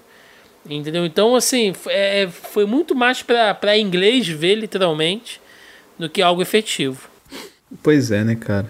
E dando sequência aí, teve uma outra questão relacionada à reforma da Previdência que foi barrada, né? E em março o que aconteceu, Thiago? É, em março, tivemos ali o fatídico assassinato da vereadora Marielle Franco e seu motorista Anderson Gomes. Ah, o Facebook suspendendo suas relações com a Cambridge Analytica após descobrir que informações de mais de 50 milhões de pessoas foram utilizadas sem o consentimento delas pela empresa americana Cambridge Analytica para fazer propaganda política. E o Stephen Hawking, que decidiu voltar ali ao seu estado mais primitivo molecular, partindo. É, cara, Um mês complicado, um mês complicado, foi mas meio difícil. Você pega essa questão assim que a gente falou até recentemente no Sala da Discórdia, que é uma repetição, né? E isso tudo aconteceu porque a galera participava de teste Facebook sem, sem ler descrição, mas todo mundo participa, na verdade. A gente recrimina aqui, mas todo mundo participa. E os dados vazavam tudo, só que o foto é que a Cambridge pegava não só os dados da pessoa que usou o aplicativo lá da carinha de velhinho, de transformar em mulher, mas pegava dos amigos dessas pessoas, tá ligado? Aí, tipo assim, como se não bastasse os caras já ter todos os dados da gente, eles usavam a gente pra pegar os dados dos amigos, né? Aí começou o negócio ficar feio pra caralho. abril de 2018, após negar aí o pedido de habeas corpus, então o juiz Sérgio Moro decretou, né, uma ordem de prisão para o ex-presidente Lula, que se entregou ali à polícia cerca de 48 horas após essa ordem de prisão. Aí tivemos aquela reunião né, de milhares de pessoas indo às ruas ali contra a prisão dele, carregando Lula, né? Ele É, se re- que nem a Daenerys, né, velho? é, ele se refugiou ali no Sindicato dos Metalúrgicos no ABC Paulista. Nossa, Ah. eu lembro de. Aqui perto de casa, cara. É mesmo? É, perto de casa. Como é que foi essa loucura aí, Rafa? Ah, meu, uh, ne- ne- nessa época aí, foi bem do, do sexta pra sábado, né?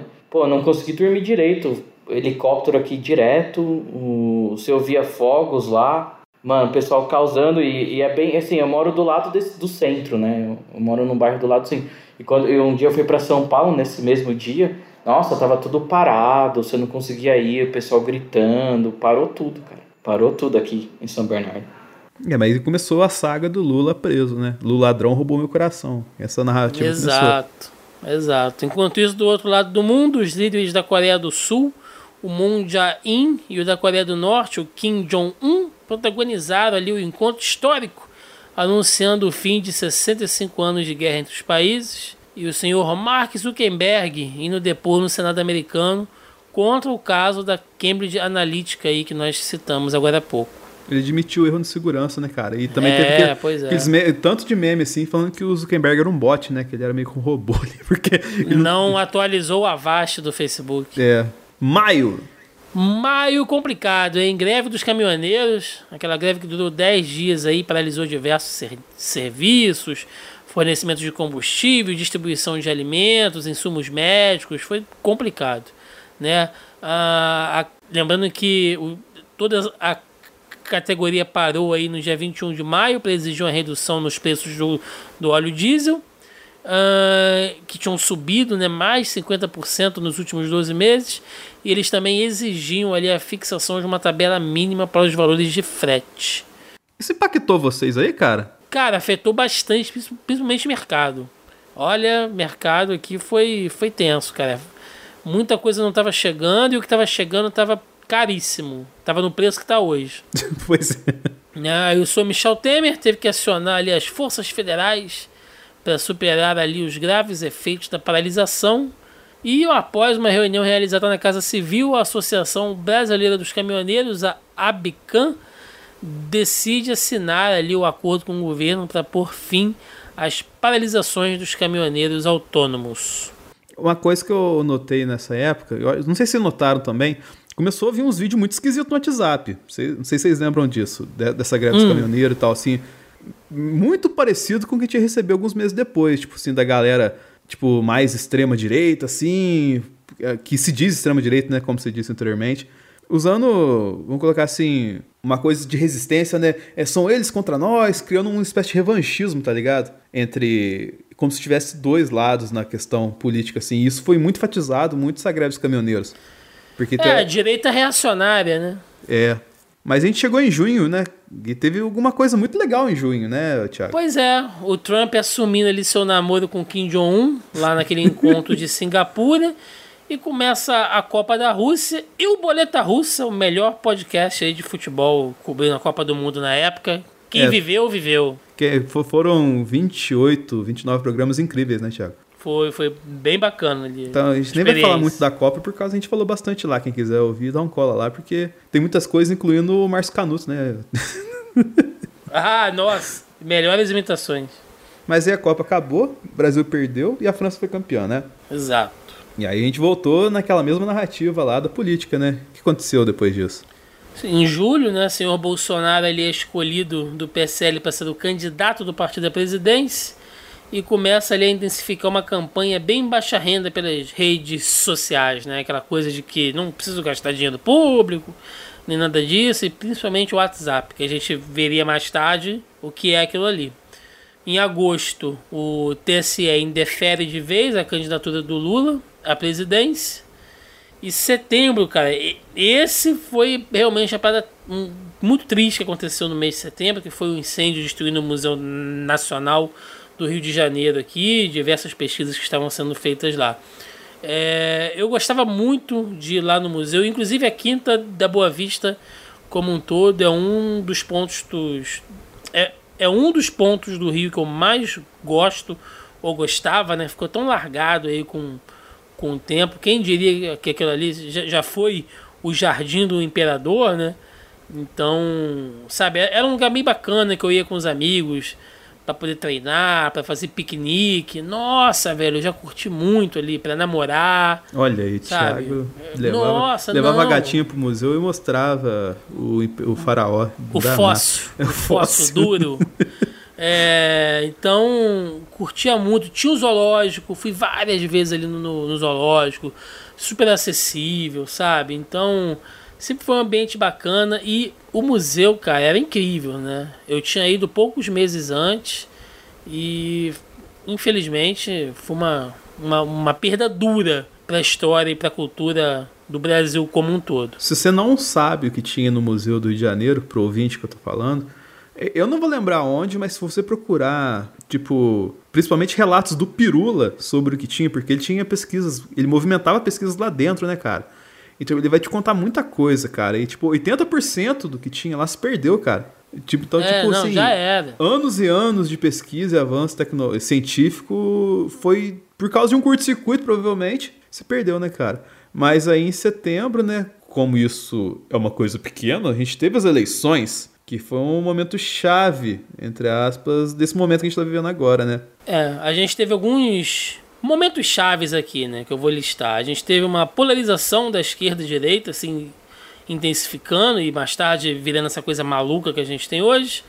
Ah, os debates revelando aí talvez o, um time que a gente gostaria de ver em um Big Brother ou na Fazenda, né? Na Ali o- Fazenda. né, o Boulos pelo, pelo PSOL, acusando as falcatruas ali dos opositores, o Meirelles pelo PMDB, que tinha gastado 20 milhões do próprio bolso, Cirão da Massa, né, sendo sincerão e lacrador, senhor Amoedo, aí, o candidato do Denis, do Partido Novo, super liberalzão, o segundo até bateu nele por isso. super liberalzão ali, e o Daciolo, glória a Deus! glória, glória a Deus! né? É, enquanto isso, em campanha na cidade de Juiz de Fora, Bolsonaro recebia a fatídica facada na região do intestino pelo Adélio Bispo, né, se recuperando aí, mas dizendo que por causa disso não poderia comparecer aos debates. Mas foi da entrevista. É né? isso, Mas foi isso, totalmente decisivo pra eleição, né, cara? Que até- né?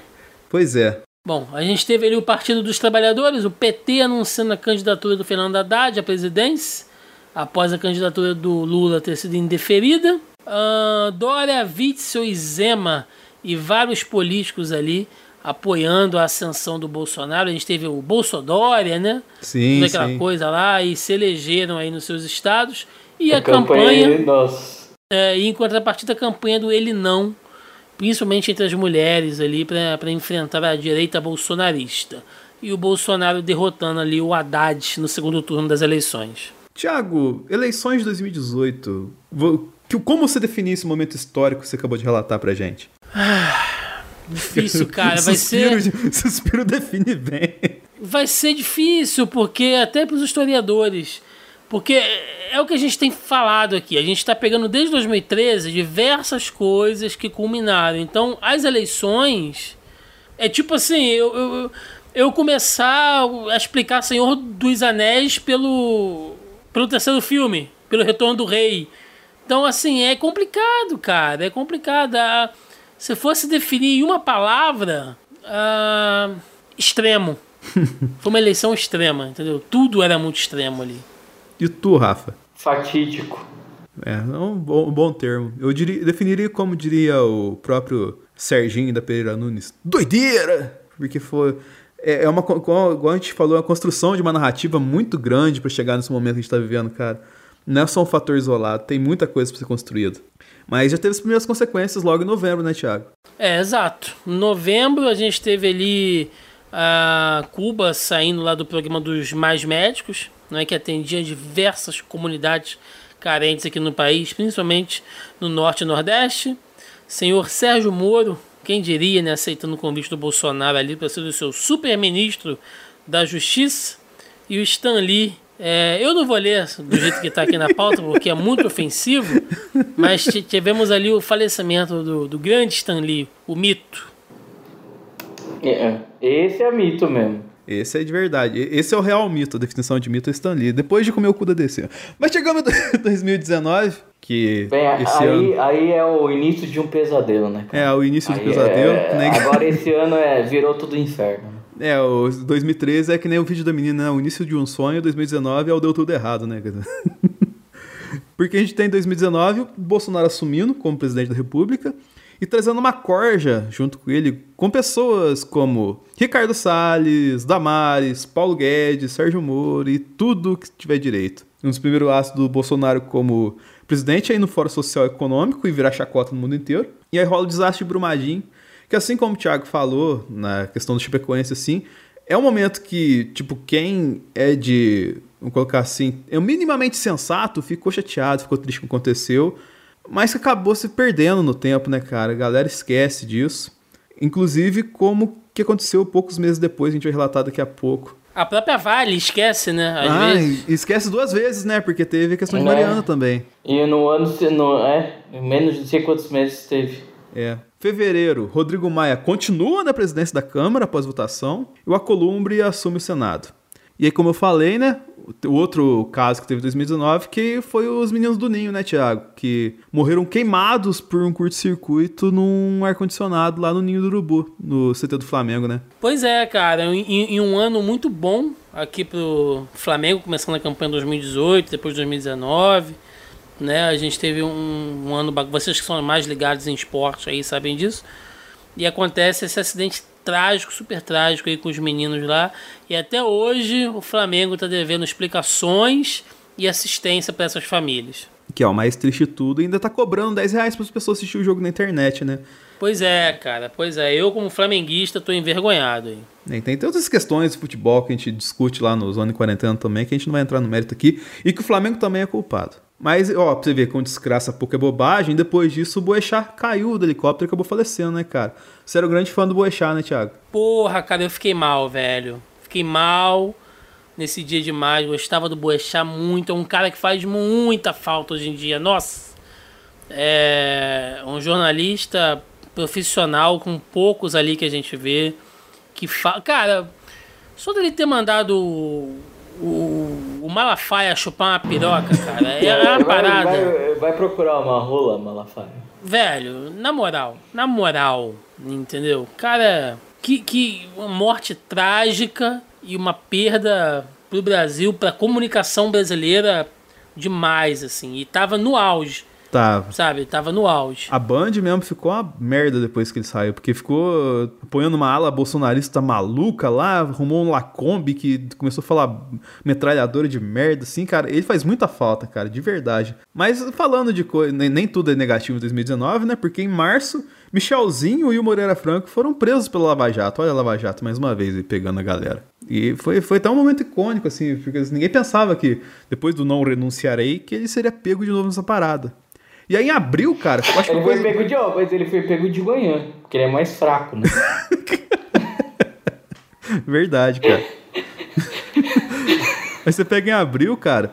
A única coisa boa do governo do Bolsonaro foi isso, que ele acabou com o horário de verão.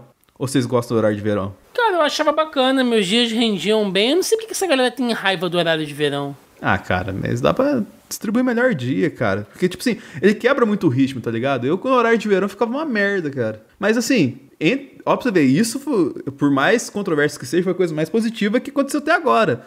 Então, pra você ver que loucura que é. Aí, no meio do ano, cara, teve um tanto de coisa que a gente vai relatar aqui em 2020, porque tá, tipo, tá acontecendo ainda, tá ligado? Mas você chega lá em agosto de 2019, uma coisa importante foi que o Bolsonaro trocou a superintendência da Polícia Federal do Rio. E rolou o quê? Para a felicidade do nosso amigo Roberto II, o Dia do Fogo lá no Pará, que os, o pessoal lá decidiu botar fogo para homenagear o, e apoiar o Bolsonaro. E fez tanta fumaça, mas tanta fumaça que chegou em São Paulo. O céu ficou cinza em São Paulo e não era só pela poluição. É um pouco de fumaça que veio lá do Pará, cara. É muito louco isso, cara. E isso seria um reflexo que a gente ia ver em novembro. Mas antes, em setembro, tentaram colocar um impeachment do Donald Trump lá, por causa de uma investigação de abuso de poder sobre a Ucrânia lá, mas não foi pra frente. Mas aí tivemos a. Ainda falando dessa questão do clima, né? A garota Greta Thunberg mandando um How dare you? Como se atrevem pros governantes mundiais. E ó, pra você ver, cara, ela e mais 15 jovens tentaram processar cinco países por tratar mal o meio ambiente. E o Bolsonaro ficou puto com isso. Ou seja, o Bolsonaro arrumou briga até com uma criança. O que, que você acha disso, Rafa? Deprimente, né, cara? não, deprimente, mas não, não tem o que falar. É o Thiago já falou, ele não é pra se levar a sério. Pois é, e da hora que até Sabe? ela colocou no, na descrição lá do Twitter dela, Greta Thunberg, pirralha. Porque foi da hora isso. Ah, chegamos em novembro, que tivemos o, a conclusão que o desmatamento cresceu 30% em um ano. Uma grande obra do seu querido ministro Ricardo Salles aí, que caprichou nessa questão. E o Lula é liberado da prisão porque eles mudaram os casos de segunda instância. Então ele, o Lula livre aconteceu. Só que aí tivemos, como a alegria do povo é pouca, né? O Gugu, na sua casa, sofreu um acidente doméstico e acabou falecendo. Muito triste, muito, Muito triste. triste. Só que mais triste ainda é que agora surgiu uma briga, né, sobre os bens do Gugu. Começa envolvendo os filhos dele, a companheira dele, até um possível amante que o Gugu tinha. A galera agora tá rachando É, o pau pelo um- dinheiro do Gugu, cara. Um namorado, né, que ele tinha. Pois é, mano. Que é ficou com o pintinho amarelinho. Não, brincadeira. Nossa, Thiago é foda. e, E pra, processinho aí, meu amiguinho. Opa! e pra coroar. Denis arroba, bota lá no Ah, sim, com certeza. Denis Watanabe aí, ó. E pra coroar no, no 2019, pessoal, tivemos os primeiros casos de Covid-19 na, na província de Wuhan, na China. Quem diria, hein? Quem diria? Quem iria? E aí chegamos no ano da graça de 2020. E aqui, cara, é tipo assim, nem tem muita coisa pra falar, além das. Ó, pra você ver. A gente chega em 2020, eu não falei lá atrás porque foi o que se desenvolveu no meio do ano de 2019. São as várias acusações que envolvem a família Bolsonaro desde quando eles chegaram na presidência. Você pega aí, você tem lá CPMI das fake news, que o, envolve o Carluxo e uma galera ali. Você tem o inquérito das fake news, além de uma CPMI. E, tipo, você tem questão do Queiroz, os atos pró-golpe que rolaram recentemente. A gente relatou tudo isso no sala da Discord esse ano, tá ligado? O Queiroz e a questão da PF que a gente falou lá atrás, lá em agosto, que aconteceu. Aí você tem o caso do Adélio lá, que a galera tá tentando entender o que aconteceu lá, por que o Bolsonaro tá tão preocupado com o caso do Adélio. E você tem a Secretaria de Comunicação do Bolsonaro fazendo umas coisas muito loucas, assim, porque tem uma questão que, em cima até da que a gente mencionou no ano passado, que teria acontecido em 2019, parece que recursos para candidatas a deputado pelo PSL foram utilizados na campanha do Bolsonaro. Então isso aí deixaria a chapa Mourão-Bolsonaro, ou melhor, a chapa Bolsonaro-Mourão, inelegível, então invalidaria a eleição. Até isso está sendo investigado do Bolsonaro. Ou seja, você tem seis ou sete casos envolvendo o Bolsonaro, mas ele não cai, ele não é impeachmentado. Mas motivo tem, não tem, Thiago? Cara, motivo tem, mas é jogo, né, Denis? É, a gente tá de novo num momento ainda muito delicado, assim. É, o Bolsonaro só vai cair, só vai cair quando for interessante da maneira que a Dilma caiu. Porque se você pensar, a situação do país hoje está muito pior do que quando ela caiu pro impeachment dela. Só que, dentro da conjuntura política, para a galera que estava lá, era interessante que ela caísse. Então, enquanto for interessante para alguns, não para a maioria, o Bolsonaro estar lá, beleza, entendeu? Quando deixar de ser útil, quando as merdas que o Bolsonaro passar a fazer ou não fazer, deixar de encobrir né? aí, é, deixar de ser essa grande bomba de fumaça aí para outras coisas que a gente provavelmente vai descobrir daqui a alguns anos, entendeu? Aí vão, de- vão colocar ele de canto lá, que não é muito difícil. Pois é. E aí, a gente chega na fatídica pandemia. Eu e o Thiago já falamos bastante de pandemia. Ô, Rafa, dá uma resumida para quem estiver ouvindo isso no futuro de como que a gente tá até o momento com a pandemia. Como é que foi a sequência dos fatos? Bem, primeiro lá é... começou a se assolar lá na Espanha e Itália. Aí depois os Estados Unidos virou epicentro. Vários hospitais de campanha começam a ser montados na capital brasileira quando o vírus chegou aqui no Brasil, né? Que foi na, nas primeiras semanas de março, ah, que já teve a primeira morte. Depois o pessoal começa a usar máscara e álcool em gel, vira coisa vital para todo mundo. Indústrias voltam seus esforços para produzirem máscaras e álcool em gel. Aí também vem aquela roubarelha, né? Que brasileiro é oportunista, começa a falsificar álcool em gel, a aproveitar que as pessoas estão em fase ruim. Usa gel de cabelo, né, golpe. Thiago? Porra, cara, o brasileiro. Ano, cara, eu, eu até acho que esse ano é o Corona Thanos, né, cara? Corona Thanos. É, inúmeros eventos são cancelados ou adiados, esportes pausam suas atividades, lives explodem, né? Principalmente a live do Bruno e Marrone, né? que foi sensacional, o Thiago até gostou também, compartilhou na timeline dele. Foi, pô, curti, segui, fiquei bêbado junto. Motovoz virou herói. Isso viraram mesmo. Mandetta bate de. o Mandetta, que era o ministro da Saúde, né? Bate de frente com o Bolsonaro no Cara, tratamento. parece que isso tem 300 anos, cara. Pois é. Nossa, é, foi tipo meses atrás, né? Dois, três meses atrás. Bandetta bate de frente com o Bolsonaro no tratamento da pandemia e acaba saindo do governo após começar a registrar bons resultados para o Brasil, né? O começo do Mandetta, o Bandetta tava segurando as pontas, cara. Depois que ele saiu, abriu a porteira, velho. É, Mas é aí que tá, que já tá até aqui no texto, né? ó, Só até chegar lá. Moro sai do governo porque o Bolsonaro quis interferir na PF, que aí surgiu aquele vídeo, né? Sim. Reunião lá dele com todo mundo, que teve Weintraub, né? Que eu não sei nem falar o nome dele. Weintraub. Weintraub falou merda lá, né? E, e teve Só que ele mudar. No, no final das contas, só ele tomou no cu dessa história toda, né, cara? É, é que que a gente até falou da conversa lá. Meu, não ia dar nada pro Bolsonaro. É. Faz, faz uma tensão de mulher comida, acusações. Bolsonaro defende a cloroquina como cura do coronavírus, né? E agora tá usando ela. Bolsonaro entra em conflito com Dória e demais governantes que não seguem sua cartilha, chegando até bloquear recursos da saúde. Isso é um vacilo, né, Thiago? Falei. É, né, assim, a, a gente tem falado tanto de pandemia lá no, no, no, no Zona em Quarentena, é e, e ouvindo o, o, o Rafa falar isso, essas coisas, fazendo esse compiladão, cara, parece que tem 300 anos isso, e não, sei lá, dois, três meses, entendeu? É tanta coisa acontecendo, eu fico meio zonzo. Pois é. É, porque, é, mas o Thiago tá certo, porque começa a acontecer tanta coisa, e isso, e isso daí que já aconteceu começa a ficar antigo. Porque é uma informação atrás da outra, assim, todo dia é uma bomba, né? Que nem o Tait entrou e saiu, que, é o, que era o novo ministro da, da saúde. Aí assumiu aquele cara lá, que é da- do exército. Pazuzu. Mano, mano, até hoje, meu, eu não vi aquele cara falar nada, assim, tipo, nem, não falam mais nada do ministro. Ele nem vai falar, cara. Ele tá só decorativo É, ali. não.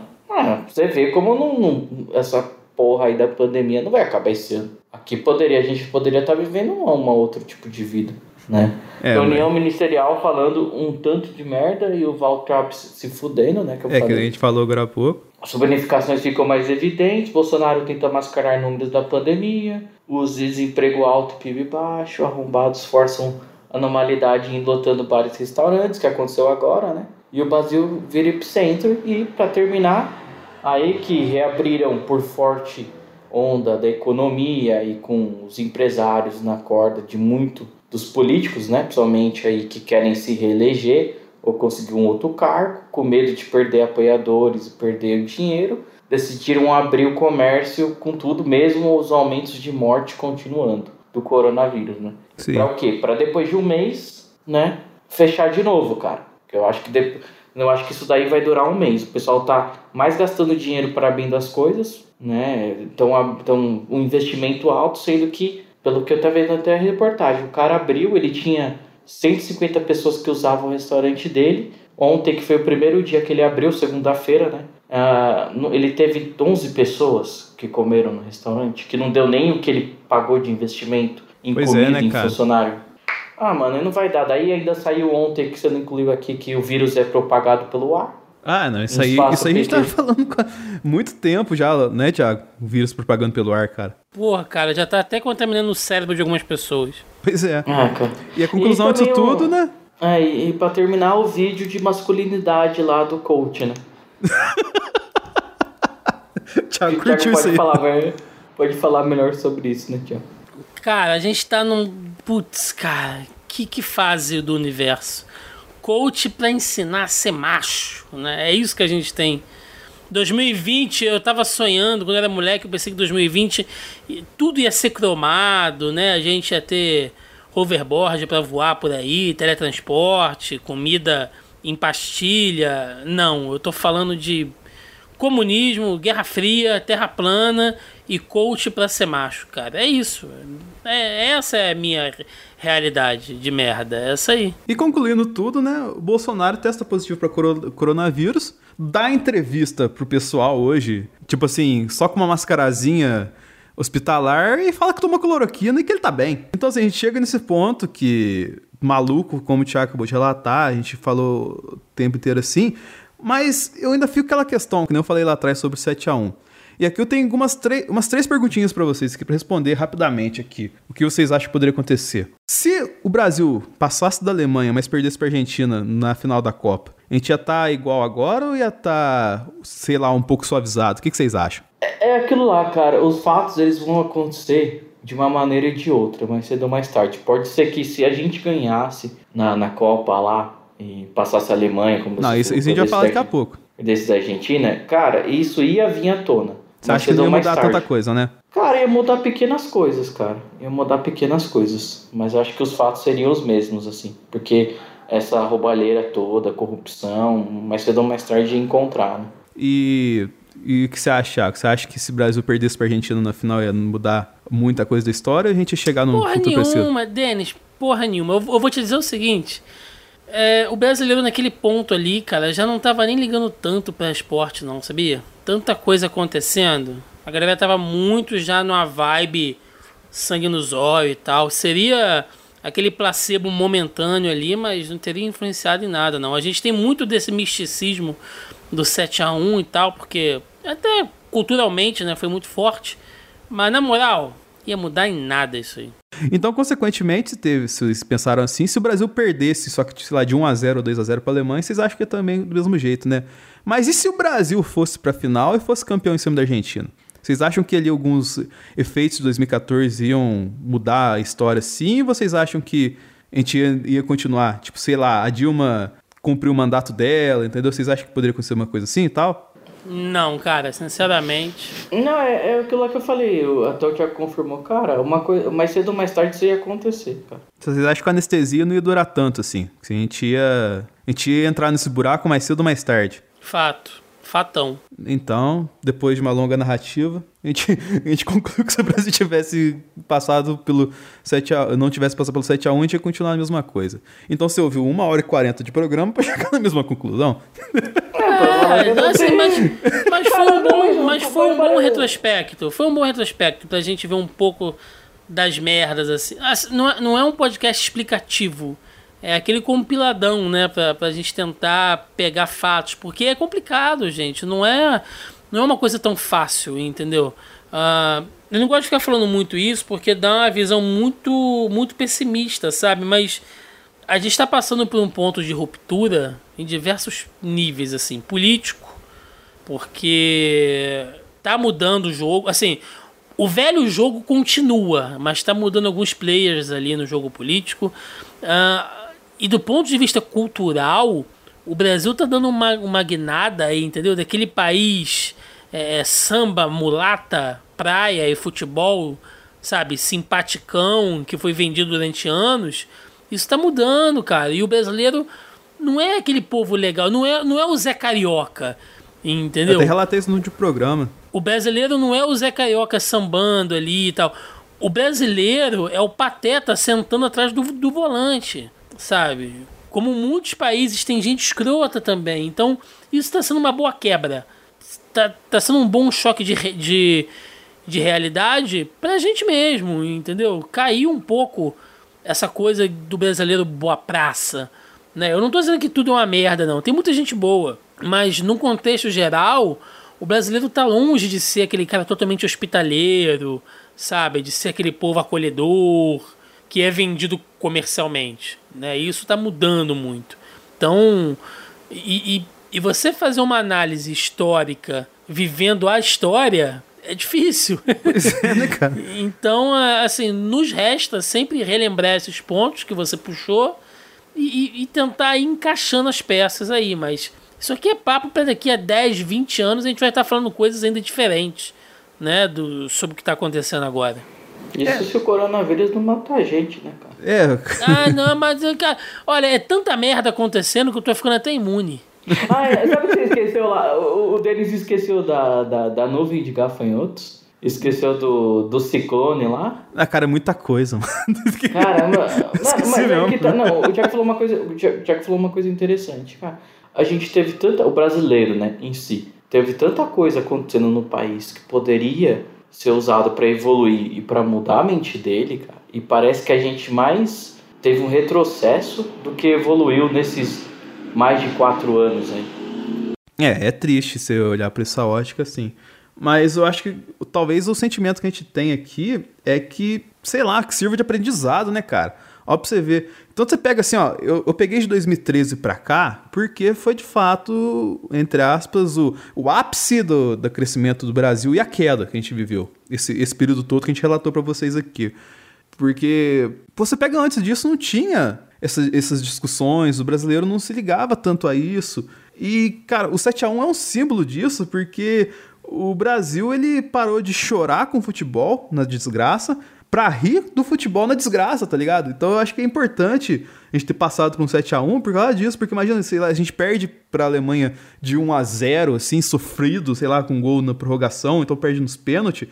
Ia ser mais um sofrimento pra gente perante a derrota. Mas como foi de 7, foi uma lavada, a gente rachou, igual a gente falou naquele sala da Discord sobre a Copa do Mundo, a gente rachou o bico, cara. Foi mais uma coisa, assim, que a gente viu que, tipo assim, o futebol não é tão importante quanto a gente pensava que era. Então, como brasileiro médio dava importância pro futebol, né? E aí começou a olhar por essas outras óticas que a gente falou hoje aqui, né? Exato, exato. Cai, cai por terra também essa coisa. E é muito de geração, cara, sabe? Essa, essa glamorização do futebol como esporte, como way of life, do do brasileiro, né? Que todo brasileiro tem que saber muito de futebol e tal. Isso tá caindo, cara, sabe? O... Essas novas gerações estão começando a curtir outros tipos de, de esportes, estão tendo ídolos, sabe, fora dos campos. Então é, é, é a geração do influencer, do esporte, sabe, da, da, da galera de rede social, né? Os jogadores, aquela mitologia em torno do jogo da seleção Ainda mais, cara, até usar a camisa da, da seleção hoje é uma merda, não, entendeu? A gente fala no Zona Quarentena lá, né, cara, que hoje em dia usar a camisa do Brasil amarela você não consegue mais. A branca você até conseguindo, mas o Bolsonaro já usou ela tantas vezes que uhum. até não consegue. Só sobrou a azul. Não, hoje, hoje a gente tem até vergonha de ser brasileiro. Pois é, cara. Então, assim, não... não... É, é, foi, foi como eu falei antes, entendeu? Comentar a mudança durante a mudança é complicado, mas é fato de que o futebol está perdendo também muito desse, desse simbolismo de, de, de, nossa, ainda temos o futebol, entendeu? Ainda como uma coisa para glorificar, né? Acho que isso, isso realmente caiu muito nos últimos anos. Pra gente encerrar, galera, é... vou começar pelo Rafa agora.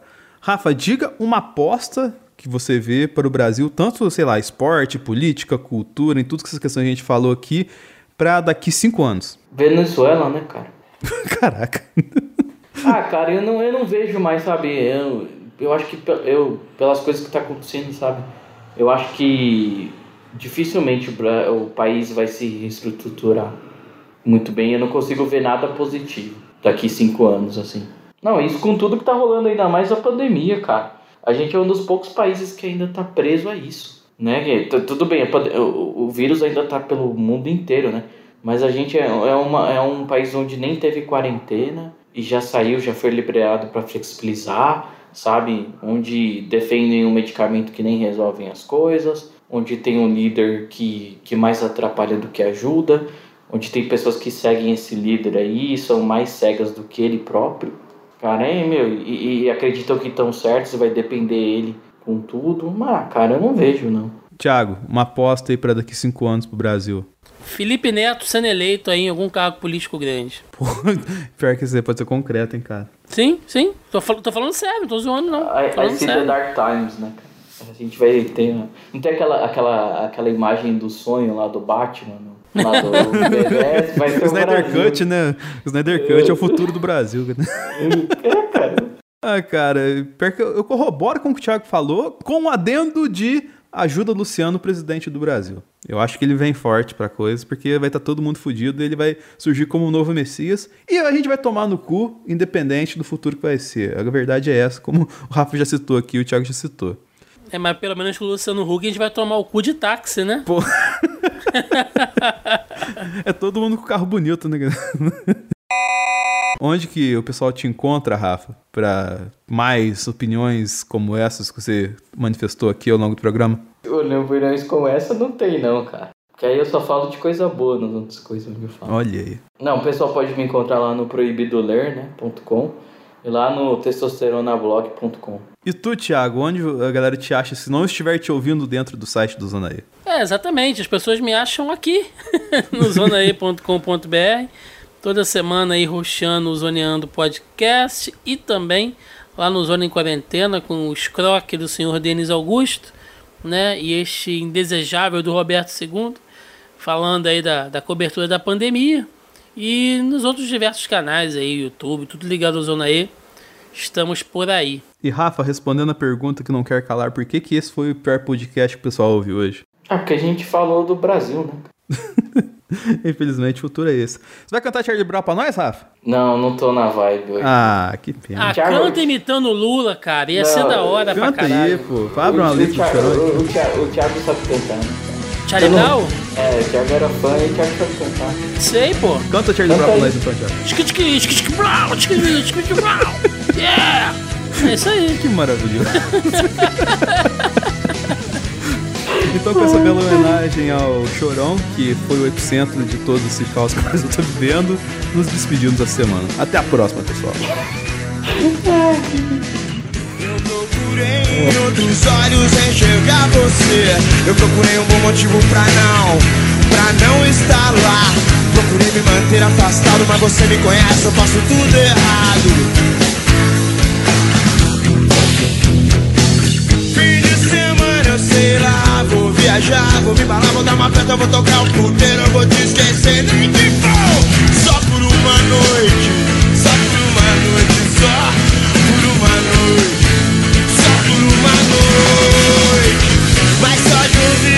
voz eu já me sinto bem. Mas é difícil pra você, tudo bem. Muita gente se diverte com o que tem. Só de ouvir a sua voz eu já me sinto bem. Mas é difícil pra você, tudo bem. Muita gente se diverte com o que tem. Se diverte com o que tem, nem que for só por uma noite.